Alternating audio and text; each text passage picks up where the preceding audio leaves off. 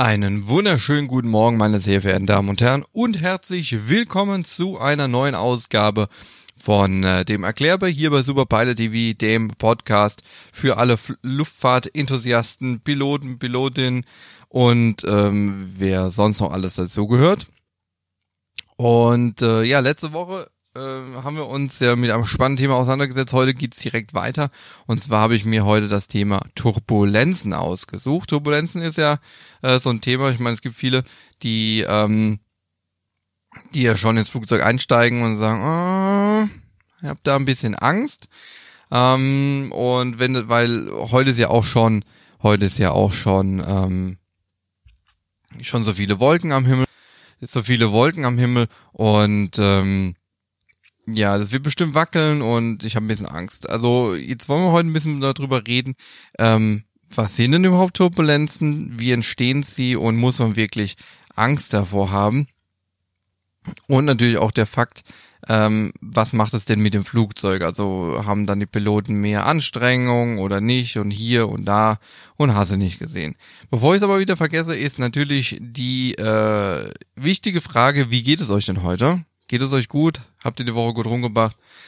Wenn ja, hervorragend. Wenn nein, kann das nicht sein. Ähm, genau. Ähm, dann wollen wir doch direkt anfangen mit dem Thema. Ähm, was ihr über Turbulenzen wissen müsst, äh, solltet, wie auch immer, nee, wissen müsst, so rum, ne? So. Ähm, wir stellen uns die elementare Frage, ähm, muss man davor Angst haben? Ähm, gibt es schlimme Flugrouten, wo extrem viele Turbulenzen ähm, vorkommen und was können wir Piloten, die Airlines oder auch ihr als Passagiere dagegen tun. Los geht's. Hm, man hört ja mal, mal ab und zu, aber wirklich nur ab und zu, also deswegen Turbulenzen macht da nicht so viel aus, aber man hört ja ab und zu Verletzte bei XY-Flug durch Turbulenzen.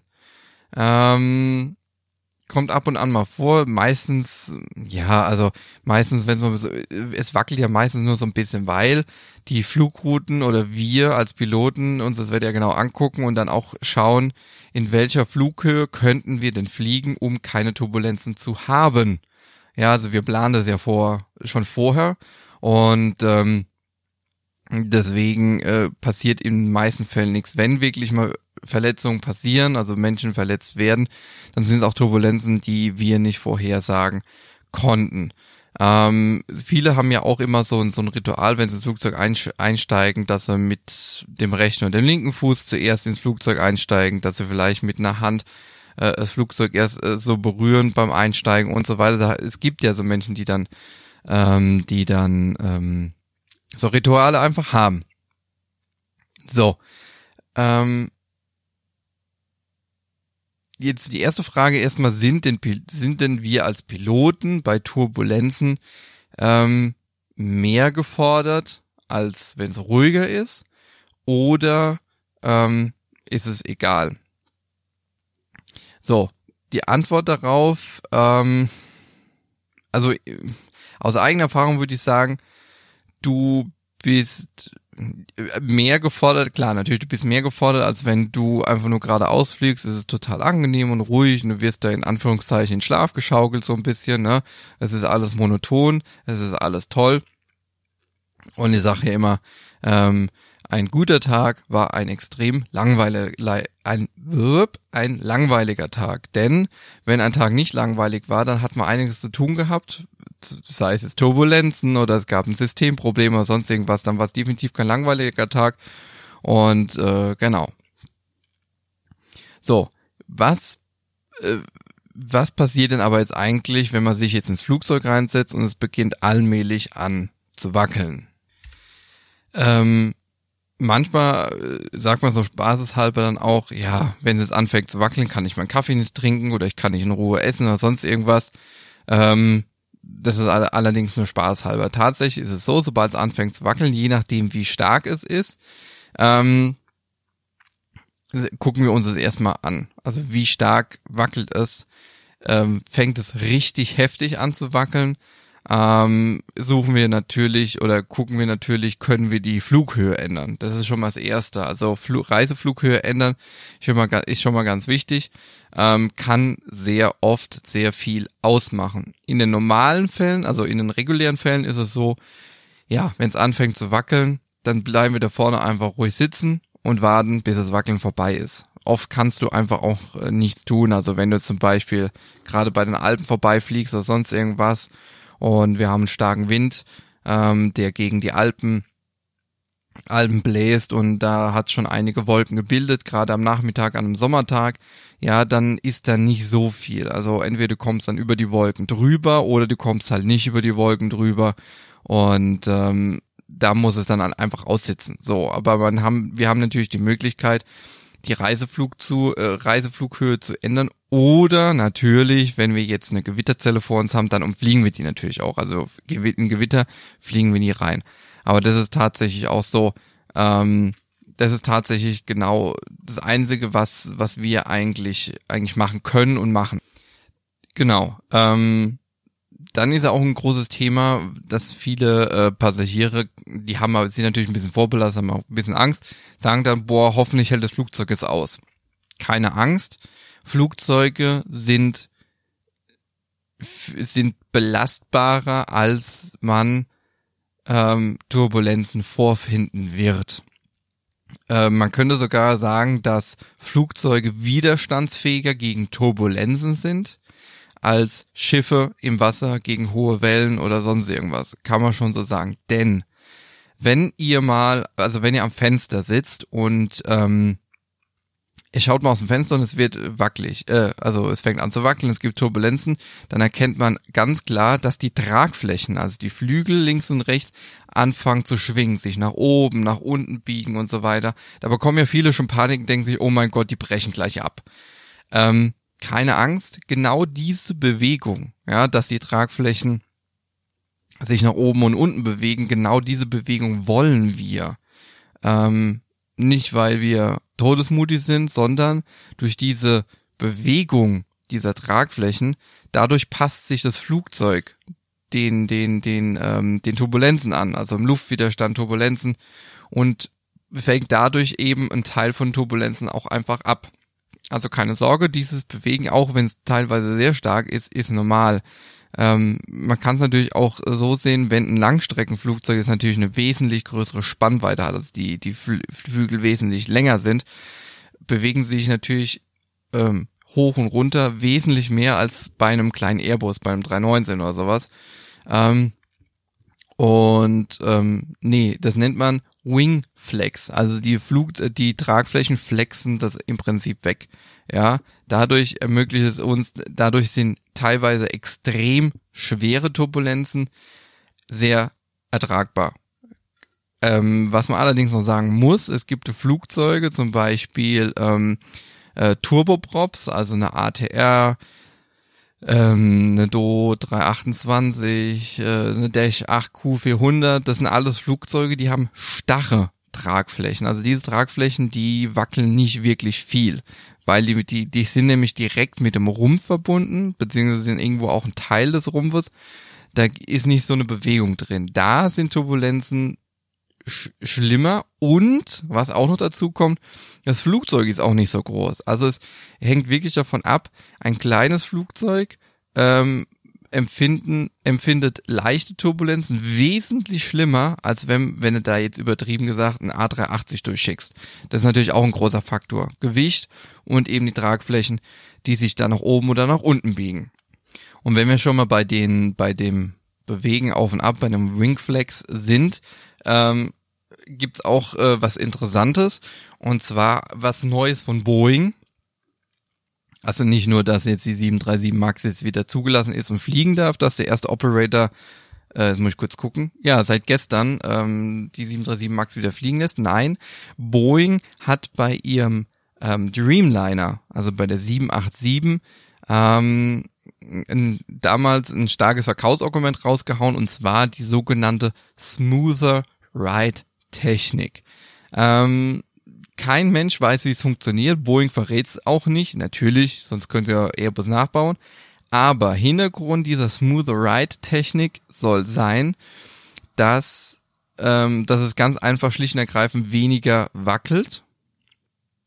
Und zwar soll das ähm, funktio so funktionieren, dass ein Computer je, je nach Wetterlage, also je nachdem wie das Wetter ist, Signale, also von vorne, ich keine Ahnung, also sollen Wettersignale an die Flügel, an die Tragflächen gesendet werden und an den Tragflächen äh, also gibt es dann wohl bewegliche Teile, irgendwelche Teile, die dann angepasst werden. Ähm, und diese Anpassung soll dann dafür, dazu führen, dass man noch weniger Turbulenzen ähm, spürt. Wie genau das tatsächlich funktioniert, ich habe keine Ahnung, ist auch nicht bekannt. Ja, was machen denn unsere Triebwerke? Gehen wir ein Stockwerk tiefer. Ja, ähm, also ganz, ganz grob gefasst, so wie die Tragflächen auf massive Verbiegungen getestet werden, werden auch Triebwerke natürlich bis aufs Äußerste ausgereizt, ja äh, gefrorene Hühnchen werden da reingeworfen und äh, massive Wasserstrahlen, also so viel Wasser da reingepumpt durch die laufenden Triebwerke, so stark kann es gar nicht regnen und, und, und, ähm, weil einfach eine generelle Zertifizierung ähm, da stattfindet und die Triebwerke müssen einiges aushalten. So, ähm, und so Turbulenzen machen im Triebwerk überhaupt nichts aus. Was man dann gerne hört, wenn, also Flugzeuge haben ja so einen genannten Auto Thrust oder Auto Throttle. Ähm, das heißt, der Computer steuert die Triebwerksleistung, wie viel braucht er, um die Geschwindigkeit zu halten. Und äh, bei Turbulenzen, wenn natürlich die Geschwindigkeit vorne äh, an unserer Anzeige massiv hoch und runter schießt, also auf einmal ganz langsam, dann wieder schnell, ganz schnell, dann wieder langsam, dann versucht natürlich dieses Auto Thrust oder Auto Throttle immer wieder ähm, die, die, die Triebwerksleistung nachzuriegeln. Das heißt, man hört immer so ein Aufheulen vom Triebwerk, dann wird es auf einmal wieder ganz leise, dann wieder aufheulen. Dieses Aufheulen ist dann, er gibt Gas, dann wird es auf einmal wieder leiser, nimmt wieder Gas raus, weil er in dem Moment wieder zu schnell ist und äh, hin und her. Genau, das ist eigentlich das Einzige. Ähm, dann kommen wir zu den klassischen Luftlöchern. Also faktisch ist, es gibt keine Luftlöcher. Äh, vergleicht es mal mit folgendem.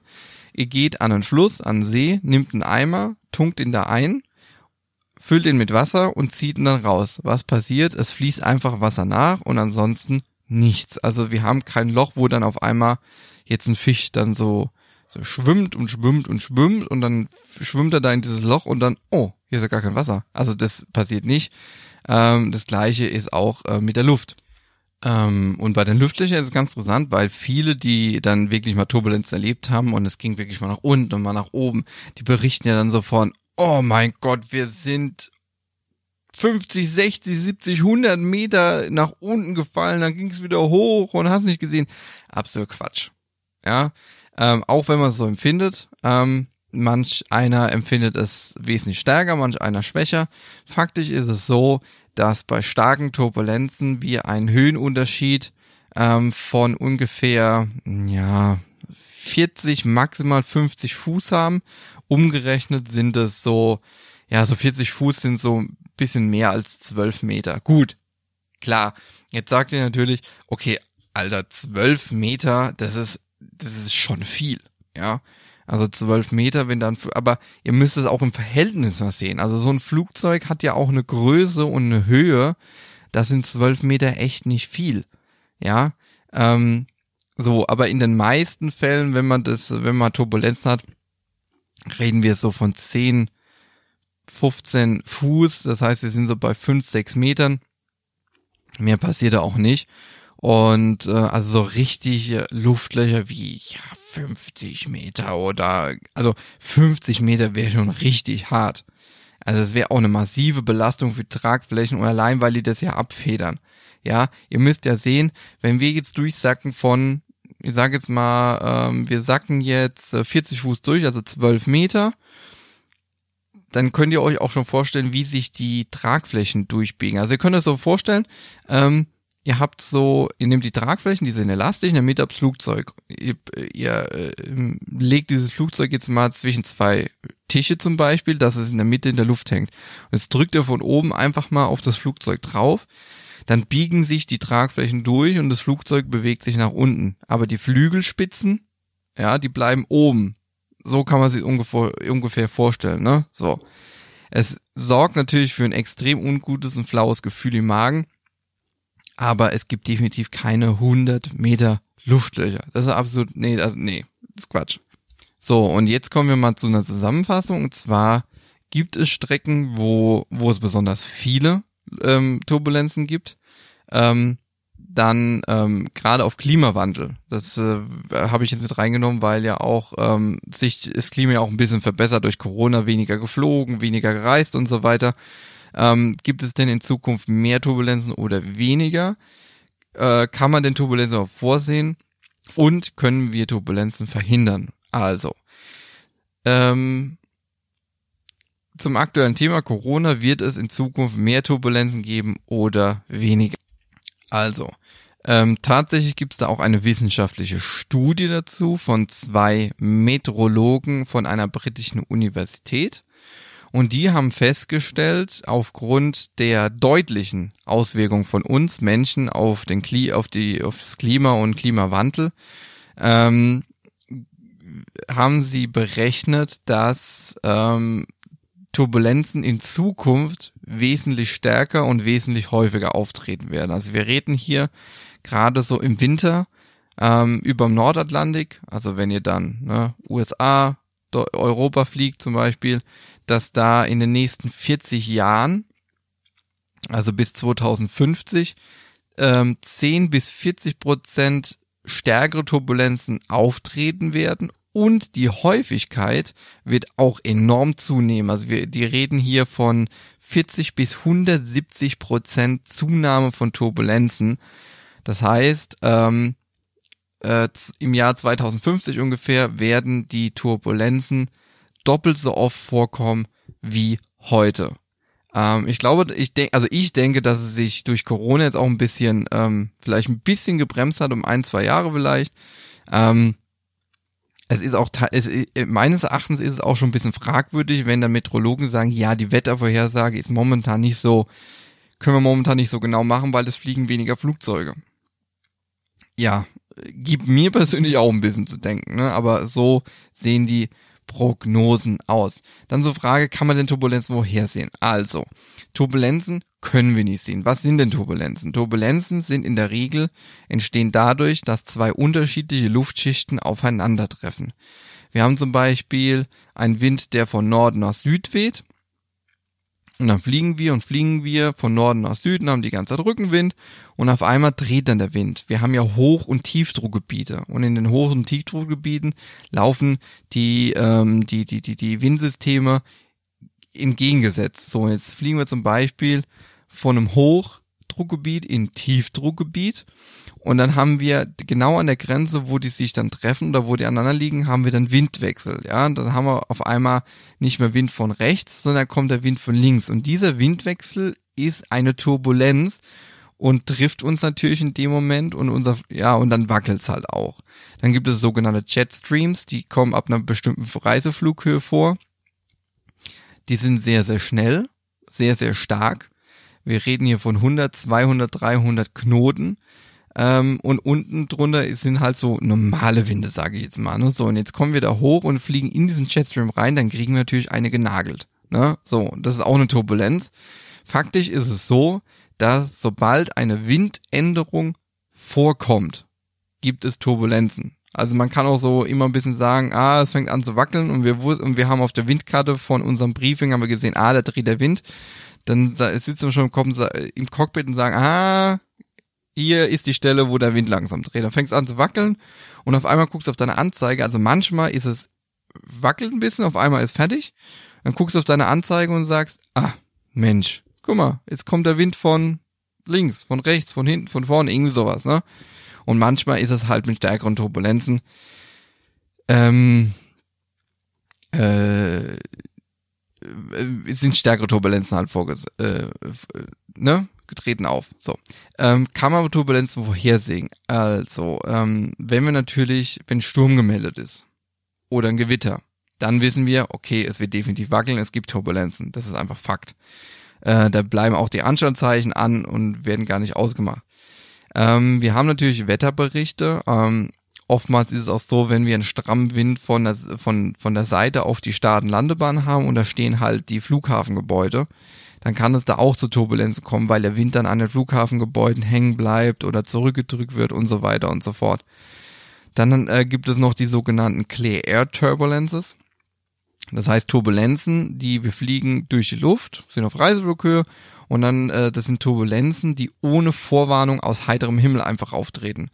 Ähm, und das sind dann meistens die Turbulenzen, wo es dann auch Verletzte an Bord gibt, weil die, die sind auf einmal da. Ähm, das heißt, wir haben in dem Moment auch nicht die Möglichkeit, äh, die Anstandzeichen rechtzeitig anzumachen, dass keine Leute durch die Gegend laufen und wir sehen die auch nicht. So.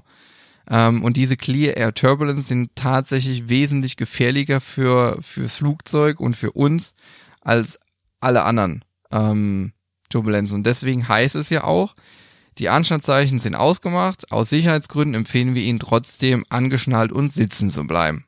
Gerade wegen diesen Clear Turbulences. Und glaub mir, dies können richtig heftig sein. So. Ähm, genau. Wetterbriefing gucken wir uns alles an. Kann man Turbulenzen verhindern? Habe ich ja schon angesprochen. Eigentlich, ähm, man, man kann natürlich, wenn irgendwo Gewitter ist, umfliegt man diese Zone. Ähm, schlicht und ergreifend richtig Turbulenzen verhindern können wir nicht. Wir können nur auf die Turbulenzen reagieren. So.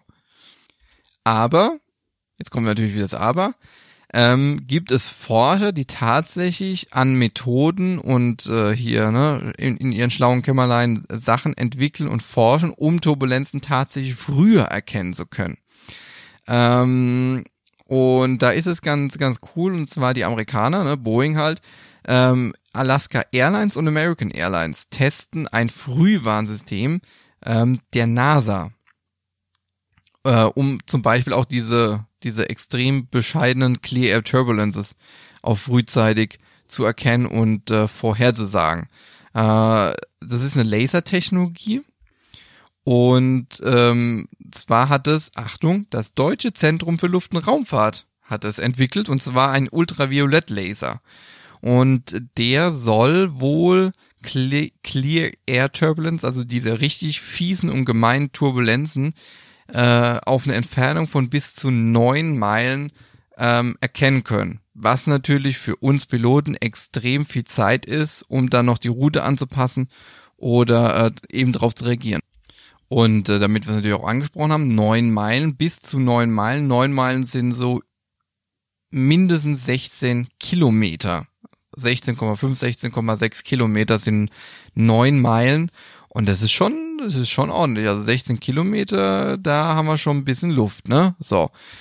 Und, ähm, ah, genau, das habe ich noch aufgeschrieben. Und zwar, gibt es denn Strecken, die besonders betroffen sind? Ja, und zwar, wie auch schon diese Forscher angesprochen, äh, wie ich ja auch das gesagt mit den Forschern, Nordatlantik. Da gibt's diese berühmten Jet Streams. Ähm, und zwar, ähm, also erstmal die Jetstreams, Nordatlantik, das sind einfach Wind, Windscherung, ähm, wo die Turbulenzen auftreten, weil die Wind, Windrichtung oder Geschwindigkeit wechselt. So. Dann haben wir ähm, Flüge an den, Al äh, an den Alpen, habe ich ja schon angesprochen. Ne? Wenn der Wind äh, gegen, gegen die Alpen bläst, dann steigt, wird, er, wird er gezwungen, äh, durch die Alpen, durch die Berge wird er nach oben umgeleitet und kommt nach oben und den kriegen wir dann halt einfach ab. Je höher wir natürlich sind, desto besser. Je tiefer wir sind, desto wackeliger. Ähm, Flüge über den Äquator. Ähm, da ist es egal, äh, in welcher Flughöhe. Da gibt's e gibt's immer Turbulenzen. Ähm, hat mit den unterschiedlichen Windsystemen zu tun ähm, am Äquator. Äh, was haben wir noch? USA, was bei uns die Alpen sind, USA die Rocky Mountains, da wackelt's dann auch.